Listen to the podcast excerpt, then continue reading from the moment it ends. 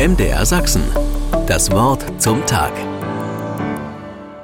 Eckhard von Hirschhausen hat davon erzählt, wie er im Zoo Pinguine beobachtet. Der Pinguin steht am Beckenrand. Was für ein bemitleidenswertes Geschöpf, denkt er. Er macht eine unbeholfene Figur, ohne Knie watschelt er mühsam am Beckenrand. Dann springt er ins Wasser. Und von einem Moment auf den anderen verändert sich alles. Der Pinguin schießt quer durch das Becken, dreht akrobatisch Pirouetten und gleitet ohne die geringste Anstrengung wieder zurück. Das Ganze wirkt vollkommen mühelos und Hirschhausen ist absolut verblüfft.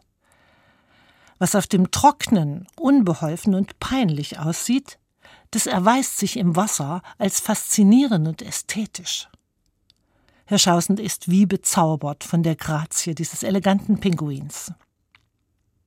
Im Bibelvers für heute geht es um unsere spezifischen Begabungen. Der Apostel schreibt, denn die Gaben, die Gott gibt und die Berufung, die er ausspricht, bereut er nicht und sie gelten für immer.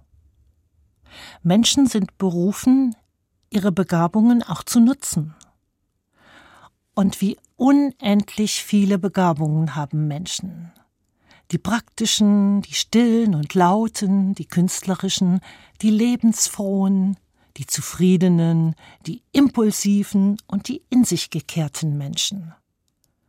Aber dann machen wir schlechte Erfahrungen oder wir stehen am Beckenrand, sehen ein skeptisches Gesicht und getrauen uns nicht ins Wasser zu springen, watscheln ungelenk hin und her und verlieren immer mehr den Mut, zu dem zu stehen, wer wir sind und wer wir werden können.